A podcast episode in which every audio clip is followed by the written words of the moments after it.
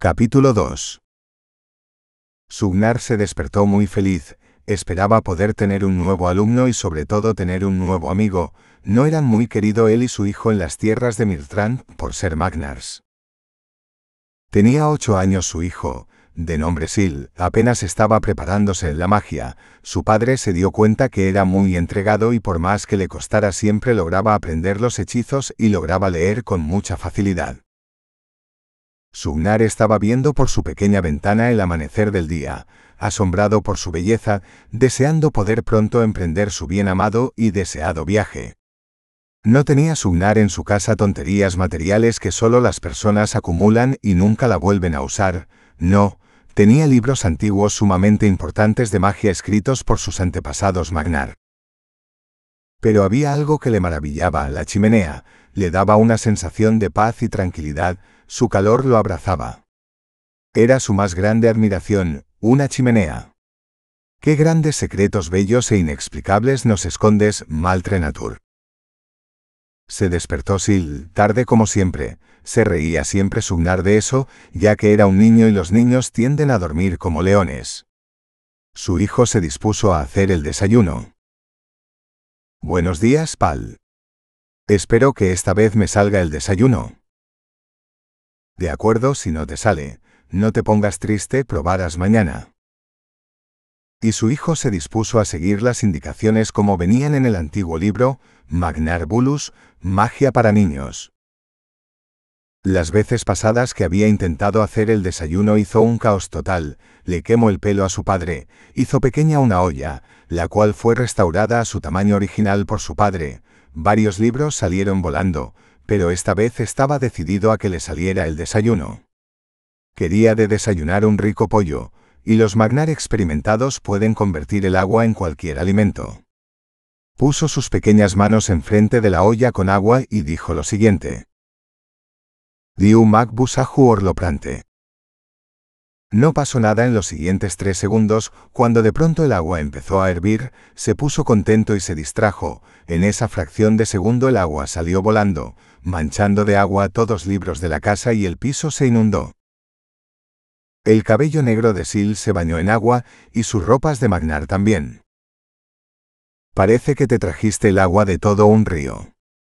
Su padre rió un poco, y después cerró los ojos y frunció el ceño y en cuestión de segundos ya no había agua en la casa y los libros estaban completamente secos.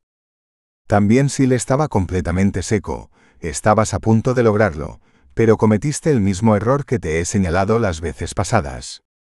¿Cuál es? Distracción. Comentó Sil mirando el suelo, angustiado. Exacto. No pasa nada, es un error y los errores se pueden enmendar.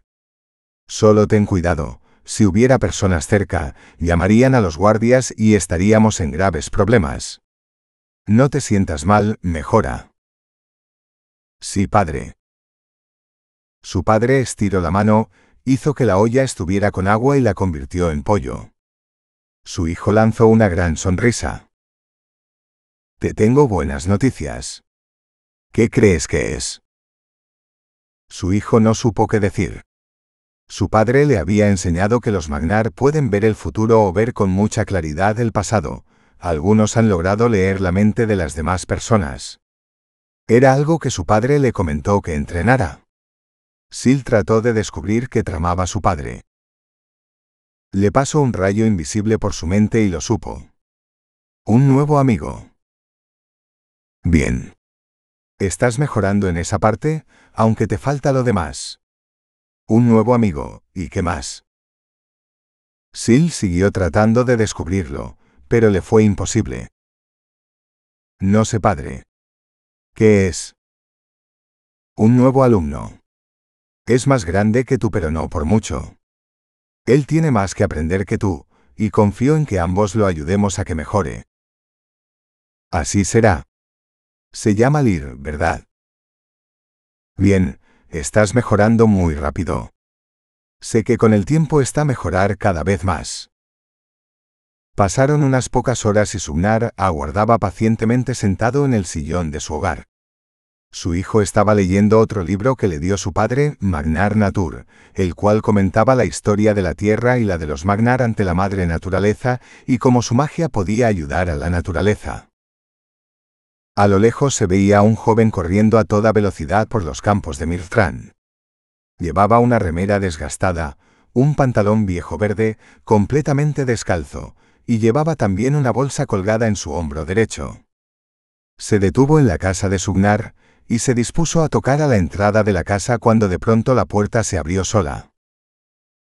Llegas justo a tiempo, joven Lir, dijo Sugnar con una gran sonrisa. Demos comienzo a tu nueva aventura.